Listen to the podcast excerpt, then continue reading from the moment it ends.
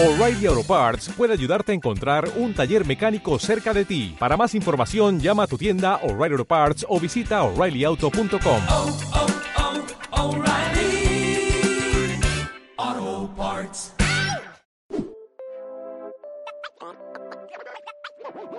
Sean bienvenidos a un nuevo blog. Aquí semanalmente en Praset estamos subiendo contenido sobre marketing digital. También hablamos a los emprendedores, a los líderes que nos ven semana tras semana. Mi nombre es Julián Galeano. Sean todos bienvenidos. Y hoy te quiero hablar a vos, influencers, a vos que estás ahí del otro lado, a vos que estás comenzando a hacer contenido para tus redes sociales y decís, mira, estoy siguiendo a este, estoy siguiendo a aquel, estoy siguiendo a este actor, a este empresario, a este emprendedor, a este soñador, a este escritor quiero hacer contenido para mi marca, quiero empezar a vivir de lo mío, quiero monetizar mi canal de Instagram. Bueno, hoy vamos a hablar sobre cómo organizar una guía práctica de los tres ejes que tiene que tener tu contenido personal como influencer. Te voy a dar tres puntos y cada punto debería de tener como una suerte de mm, porcentaje en el que dividas la torta.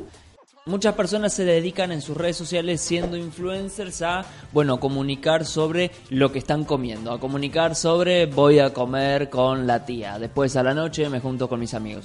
Está bien, pero dependiendo del rubro al que te quieras dedicar, dependiendo al fin y al cabo para qué quieres que te contraten, tenés que ver si en realidad te sirve o no dedicar un 100% de tu contenido, 100% tu vida personal o ir menguando entre lo que querés vender, lo que querés promocionar como producto, como servicio personal, o si es tu vida lo que en realidad estás queriendo vender.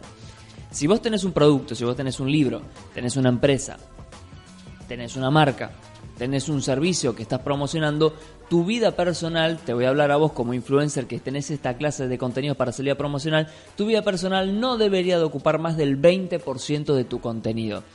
Repito, si es que tenés un producto, si es que al final tuyo hay una escuela, hay una academia, hay una masterclass, hay algo que quieras vender en específico, tu contenido personal no debería ocupar más del 20%. Pero tenés que hacer el contenido personal, porque la gente no confía tanto en un eslogan, sino que la gente confía en la persona que está detrás del eslogan. Así que yo te diría que del 100% de la torta de tu contenido, un 20% lo dediques a mostrar qué hay en el detrás de escena de tu vida. Punto número 2, compartí lo que a otros le faltan. Muchos dicen, bueno, yo soy influencer, tengo mi primer libro, lo voy a salir a vender, quiero que la gente me pague para salir de viaje y demás y está perfecto que lo tengas como objetivo. Pero el punto número 2 se llama así justamente, compartí lo que a otros le faltan y vos no le faltás a nadie. Así que es importante que lo naturalices. Vos no le faltas absolutamente a nadie. La única persona que le está faltando es a tu mamá, a tu papá, pero después nadie te extraña, nadie te conoce, nadie sabe quién sos. Entonces, lo que vos tenés que comunicar, lo que vos tenés que promocionar, lo que vos tenés que dar a conocer tu mensaje, tiene que estar guiado en este norte.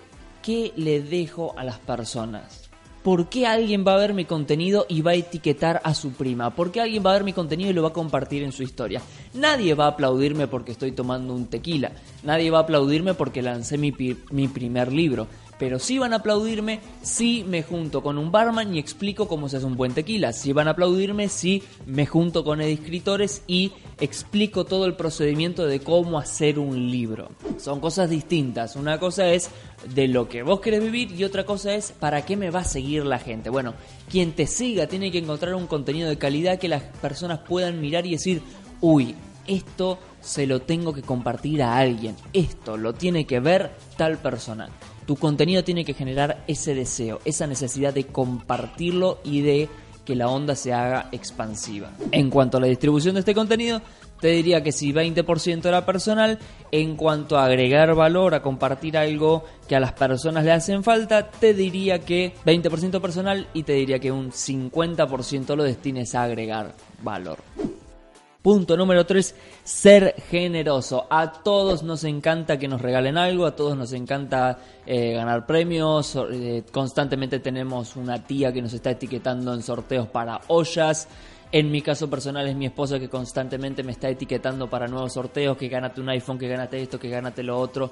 Y posiblemente como influencer que recién estás comenzando quizás no tenga muchos recursos como para decir, bueno, pero Julián yo no puedo regalar un auricular, yo no puedo regalar un iPhone, pero quizás puedes regalar un encuentro, quizás puedes regalar una capacitación, quizás puedes regalar...